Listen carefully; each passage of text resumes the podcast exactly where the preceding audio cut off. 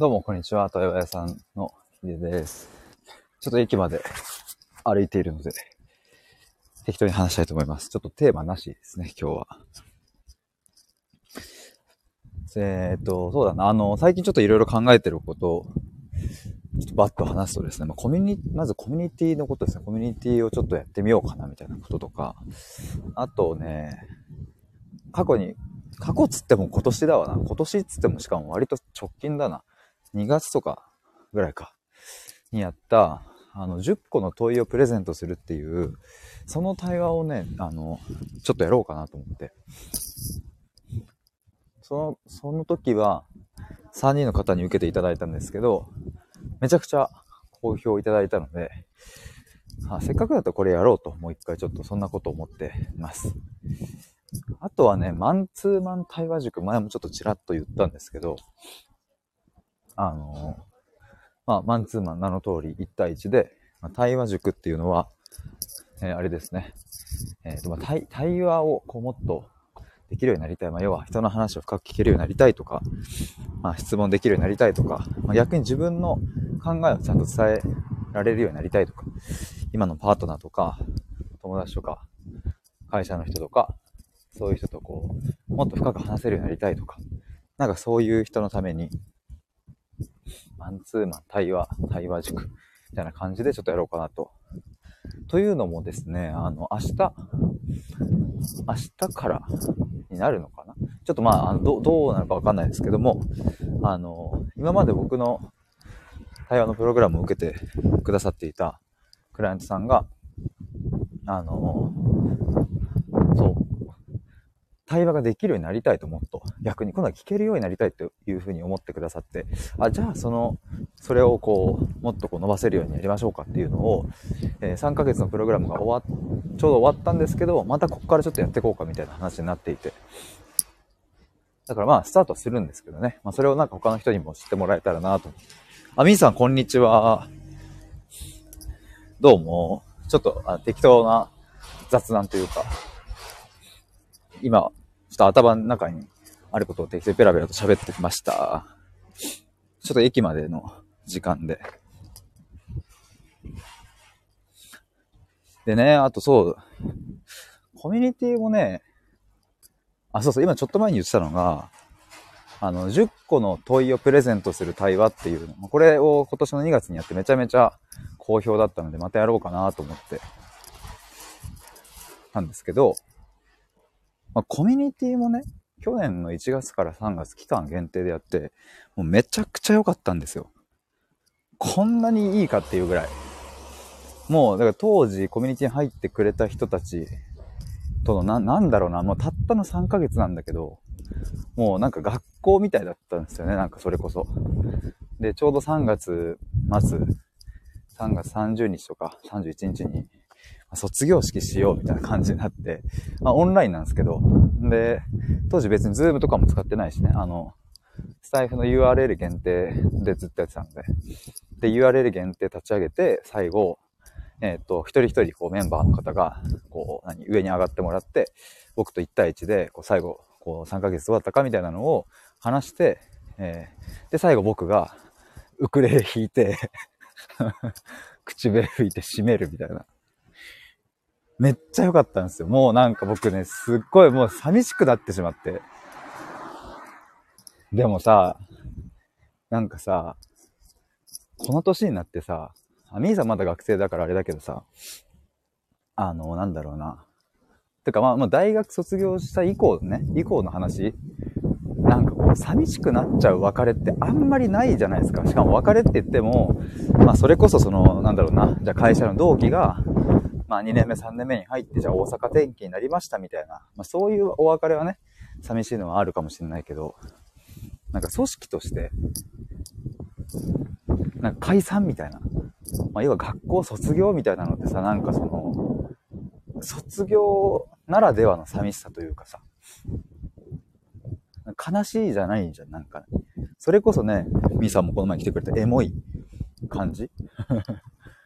で、なんかもうこの年になるとさ、そういうこう、あ、一緒に走ってきたよね、みたいな。やりきったよね、みたいな。よっしゃ、これからみんなそれぞれの道で頑張ってこう、みたいな、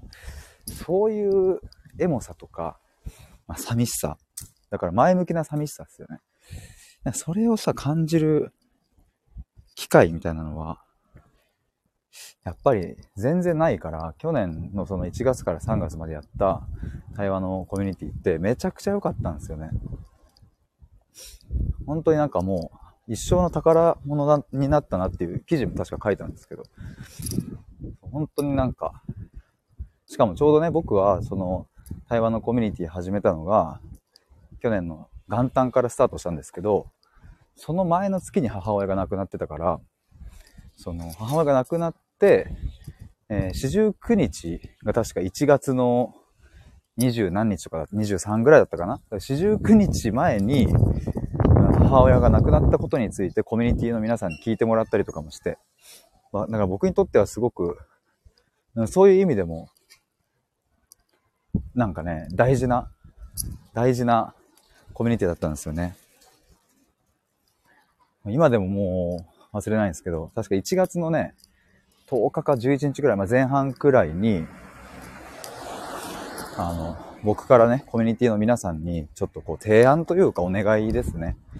僕の母のことについて、ちょっと聞いてもらえませんかっていうので、ま URL 限定ライブを立ち上げて、で、僕1時間ぐらい一人でずっと聞いてもらうっていうのをやったんですよ。あれ本当にありがたかったな。お昼の時間に。てか、当時は、去年の1月のそれ話した、コミュニティの皆さんに向けて話した段階では、まだね、SNS でね、公に母親のこと一回も話したことなかったんですよ。その、病気のことも言ったことがなくて。まあ一応その、まあ、なんだろうな。まあ、ちらっとなんかその、まあ病気ですくらいは言ったことがあっても、まあ余命宣告されたとか、そういう癌でみたいな話も詳しくはしてなかったんですけど。だからその皮切りになったのがその、1月のコミュニティだったんですよね。去年の。あ、みーさんありがとうございます。そう。だからね、そういう意味でもめちゃくちゃやっぱ心に残ってて。で、1時間さ、その何？あの、まあ、皆さん、あの、あれですよ、その UR 限定ライブだからさ、コメントできるじゃないですか。で、コミュニティの皆さんも、その僕の話に、その、相槌打ってくださったりね。で、でも僕はもうその、ただただ一人でバーって喋ってるんですよ。まあだから普通に今のこの公開ライブと、まあそんな変わんないかな。別になんか誰かが上がって話すわけではなく、コラボするわけじゃなくてね。でもなんだろうな、その自分の親が亡くなったっていうことをさ、あの、なんか相づち、そういう意味での相づちがなく、ただ一人で1時間話せる場をいただけたっていうのはめちゃくちゃありがたかった、今思っても。で、もう最後の方とかも、いや、これダメだ、泣いちゃうと思って、でもまあ、ここだったら泣けるかと思って、いや、でもこらえながら 泣きながら最後の方とかも話してて、それ多分ね、あの、多分っていうかまだ、アーカイブ残ってるから、ちょっといつかまた自分でも聞きたいなと思うんですけど、でもエモいっすよね、そういうのも。だって、あの、その時の自分の感情とか言葉が今、聞こうと思ったら聞ける手元にあるわけですからね。まあ、ちそう、で、ちょっとその、これ今何が言いたかったかっていうと、そういえば去年の1月から3月の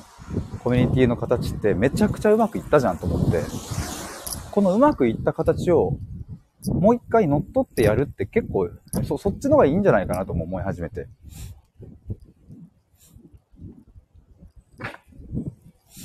あ、森の人さん、お久しぶりです。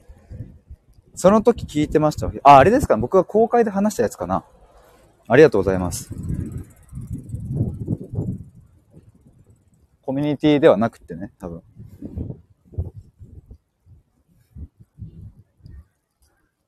そう、でもコミュニティをね、また新しく、ちょっとこう、やろうという話が、今進んでるんですけど、なんか一からもう一回作ろうとはしてたんですけど、で、昨日もその話をちょっとしてたんですけど、いや、なんか、せっかくうまくいった形があるんだから、変にこう、なんだろうな、ゼロから作って、まあちょっと博打っぽくね、その、本当にうまくいくかどうかみたいな。いや、博打みたいになるよりも、もううまくいったのをそのまま使って、で、それをちょっとグレードアップバージョンにしたらいいんじゃないかなと思ったり、そんな感じです。まあ去年のコミュニティはね、あの、オンラインだけだったので、だから使ってたものは、スタエフの URL 限定のそのライブでみんなと一緒に対話する。まあ、それと、あと Slackっていうチャットツールを使って、まあ皆さんにこういろいろ日々のこと書き出してもらったりとかしながら、まあそれで3ヶ月間限定でやってたんですけど、まあ例えば次やるコミュニティは、まあ、オフラインとオンラインのハイブリッドにして、で、やっぱね、スタイフ使うのはやっぱいいなと思いました、なんか。ズームで対話ってなるとさ、ちょっとこう、何？整えなきゃいけないじゃないですか。あの、まあ、洋服とかまあね、別にあれだかもしれないけど、まあある程度上半身はさ、その、へんてこな感じできないし、髪ボサボサじゃダメだしさ、まあ女性の方だったらね、ちょっと化粧とかもみたいな感じになるから、だからスタイフの、まあ、音声での対話だったら、別にベッドで寝っ転がってもできるし、まあ、気持ちが乗んなくても、他の人が喋ってんの聞くだけとかもできるから、まあ、なんかそういうオンラインでの対話も入れながら、まあ去年のその対話のコミュニティではできなかったというかやってなかったオフラインの対面での対話も入れながらやるみたいな、その形がいいんじゃないかなと。しかも当時のね、コミュニティの世界観とか理念みたいな指針も結構僕良かったなと思って。会話を通して言葉の本質を見つめようみたいなことを言ってたりとか。あと、まあ、あり方としては、コミュニティのあり方としては、えっ、ー、と、なんだっけな、違いを楽しむ、新たに生み出すっていう、その二つを掲げて。まあ、だから、なんだろうな、今って結構、ここまでやってくるとね、いろいろあれこれと考えちゃいますけど、いやでも実は、その当時みたいな、その当時もね、もちろんちゃんと考えて、その言葉を作ったけど、でもよく言えば、その、今ほどなんかこう、考えずに、もう勢いのままやっちゃってて、でも意外とそれがやっぱ良かったんだろうなとも思ったりするから、だから世界観とかもしかしたら似てる形でやるのもちょっとありかなっていう風な気がしてきてます。なんかね、これはね、ちょっとそう、僕今後、あの、まあ、フリーランスとかで対話を仕事にしていきたい人とか、そういう人の力にもなりたいなと思ってるんですけど、もしそう、今なんかそう、まあ、コーチとかカウンセラーとかややられていて、っていう人がもしいたら、ちょっと、あの、今ちょっとお届けしたいなと思ったのは、やっぱね、つい、新しいことをやっぱやりたくなってしまうんだけど、いや、ちゃんとうまくいったものがあるんだったら、それを、あの、擦り続けるっていうのは結構大事だなっていう。まあ僕自身も結構それは実感してるというか、まあ今まさにあれなんですけどね、そのやっぱ過去うまくいったものがあったとしても、うん、なんかね、あ、そう、これ逆から考えるといいかもな。なんか、うまくいかなかったこととか、失敗したことって結構反省しやすい。あ、これもっとこうしとけばよかったなとか、次こうしてみようとかっていう風に反省しやすいから、失敗した時のものっていうのは結構次に生かそうっていう風な思考になりやすいんですけど、ただうまくいけばいくほど、それをまた生かそうって実はなりづらいみたいな。うまくいったから、よし、じゃあまた新しいものに挑戦しようって、まあ僕もついなってしまうんですけど、いや、その1回うまくいったやつを2回でも3回でも4回でも5回でもずっとやり続けることで、気づいたらそれがまたこう、規模が大きくなったりとか、もっとブラッシュアップされたりとか、していくっていう。これついつい忘れちゃいがちだなと思うので。まあだから今の僕が作ってる、その対話のね、自己探求するプログラムっていうのはそこからの発想で、もう新しいのは作んないようにしようと思って。だからバージョン1、バージョン2、バージョン3っていう感じで、えー、とりあえずこう、とにかくこう、アップデートしていくっていう風に、今のプログラムはそういう風にしたんですけどね。でもそうだ、今また思い出したっていう。コミュニティ作りにしても、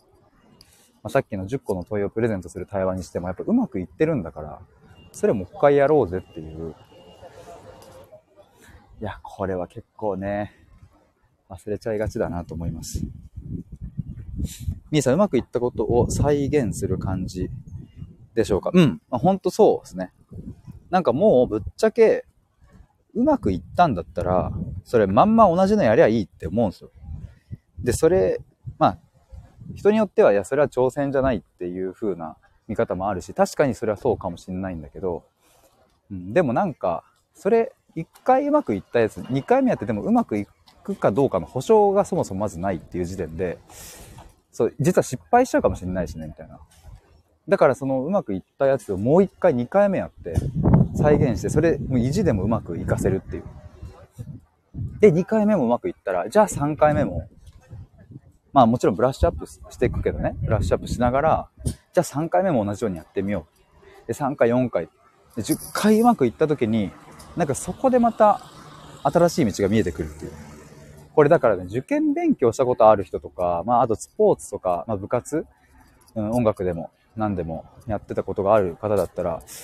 わかる感覚かなと思うんですけど、その、なんだろうな。なんか、例えば勉強もさ、同じ参考書10回、10周した時になんか見えてくる。あ、これかもみたいな。あ、この感覚じゃないみたいなのとかね。ま楽器とかで、まあ僕今ウクレレをさ、毎日ね、練習とか遊んでるけど、なんか同じ曲10回も20回も30回もやった時に、あ、コードチェンジこうやってやったらうまくいくじゃんみたいな。今日も僕午前中弾いてたんですけど、あれみたいな。なんかいつもあんまりうまくいかない歌手が急にうまくいったみたいなことがあったりとか、やっぱそういう、なんだろうな。やっぱちゃんとでもそれって別にそのうまくいってないからそのウクレレの曲を弾いてたわけじゃなくて、最近はなんかね、スピッツの曲とかを弾いてるんですけど、そのスピッツの曲を弾くのが楽しいからずっとやり続けてたら、ちょっとずつそのなんかね、あの、まあ、今までもなんか全然弾けてないわけじゃなかったのがどんどんどんどんブラッシュアップしていく感じというかね。まあ、僕野球もやってましたけど、こう素振りをたくさんしてね、あの、打てるようになった方がいいわけじゃないですか。それもやっぱなんか、バット振れば振るほど、まあ、疲れるんだけど、手も痛くなるんだけど、なんかその時に初めてこう、無駄な力が抜ける感覚とかもやっぱあるし、ミサ、それは面白いですね。そうそう、そうなんですよ。だからやっぱどんな分野にしても、なんかね、うまくいった時って実はなんか、みんなスルーしちゃいがち。これ僕含め、なんじゃないかなっていう説はある。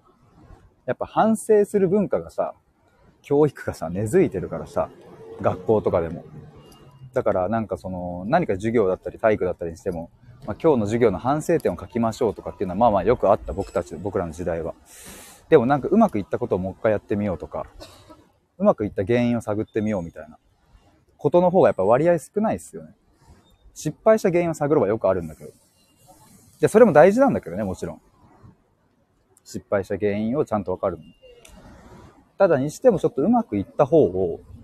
ないがしろにしがち。せっかくうまくいったんだったら、なぜうまくいったかをちゃんと言語化して。それは、その辺はだから、去年の対話コミュニティがなぜうまくいったのかっていうのとかも、自分の中で言語化できてるから、よし、じゃあ、そういう理由で、じゃあもう一回同じ形でやってみようみたいな、それがいいんじゃないかなという。みーさん、うまくいったことを分析する習慣ないかもしれません。確かにね。そうだよね。あんまないよね。うまくいったものをさ。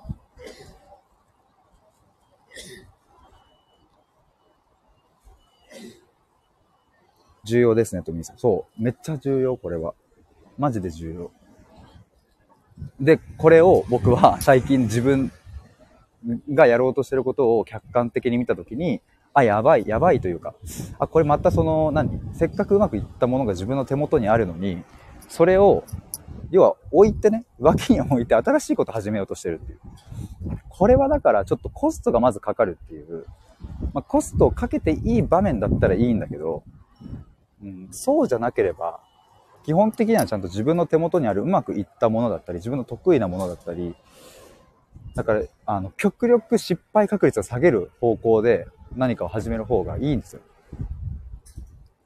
うまくいくか、成功するかどうかは、そりゃやってみなきゃわかんないし、いや、やったものを成功させるっていう風な気概というかね、あの、それが大事だなと思いつつも、でもなんか失敗するかもしれないっていう確率は、80%よりも60%、60%よりも40%、できれば1%まで持ってくみたいな風にした方が、まあいいよね。なんか、やり方としてはっていう。まあそれ趣味とかだったら別に何でもいいんだけど、仕事とやる、仕事としてやるとか、まあ受験勉強もそうだし、まあスポーツもそうだけど、結果としてなんか出さなきゃいけないっていうものだったとしたら、やっぱ極力失敗確率は下げるってできるだけ。みーさんやりがちですと、わら。常にあるものに目を向けようって感じがしますね。そうそうそう、そういうことですね、マジで。つい忘れちゃうけどね。まあ、てなわけで、僕は、その、二つだね、さっき言った、えっ、ー、と、10個の問いをプレゼントする対話って、これめちゃくちゃうまくいったので、これもう一回ちょっとやってみようと思います。最近単発の対話を受けるのやめますって言ってたんですけど、この10個の問いをプレゼントする対話っていうのは、まあ2回ですね。2回の対話。で、1回目対話をさせてもらって、その人の悩みを深く聞かせてもらい、その対話で聞いた内容をもとに僕が、えっ、ー、と、そのクライアントさんオリジナルの問いを作るんですよ、質問を。で、それをプレゼントした後にもう一回振り返りの対話をするっていうやつですね。これめちゃくちゃ評判が良かったので。そう、なんかね、あの世の中に自己分析の本とかたくさんね、もう出てるし、そこにこう自己分析質問リストみたいな質問もあるんだけど、僕はそれを見てあんまりテンションが上がらなかった。なぜなら、自分のために作られた問いではないからっていう。だから自分のためだけに作られた問いをプレゼントされたら、結構テンション上がるだろうなと思って、今年の2月にやってみたところ、テンション上がるどころか、この問いをもらってなんかもう涙が出てきましたっていう風な感想をいただいたりとか、クライアントさんから。だからなんかそれくらいのものだったな、この問いをあげるっていう。答えをあげるんじゃなくて問いをあげるっていう。これめっちゃうまくいったからもう一回ちょっとやってみようという。で、もう一つはやっぱコミュニティですね。コミュニティも去年の期間限定3ヶ月のやつめちゃくちゃうまくいったから、それをちょっとまたやってみようかなと思います。みーさん、ワクワクすることって大事な気がする。そうですね。そう、本当にそう。だからうまくいったものをちゃんともう一回、まあ、ブラッシュアップしつつやるっていう形が一番ワクワクするし。で、ワクワクするとやっぱね、成功確率も上がるし。で、仮に失敗したとて、なんかダメージにならない、多分。そういう方が。変なダメージになる。ちゃんとしたいい傷として残るみたいなね。そんなところで、これから僕は、今日はですね、クライアントさんちょっと会って、対面での対話なので、都内に行ってきたいと思います。ではでは、みーさん、森の人さん、潜って聞いていただいた皆さん、ありがとうございました。ちょっとまた、コミュニティなどなどお知らせしたいと思います。あ、みーさん、ヒデさんのライブ聞いて元気になりました。ありがとうございます。いや、もう嬉しい。前から嬉しい言葉ありがとうございます。イエーイ。じゃあね、バイバイ。元気でね。元気でね。バイバーイ。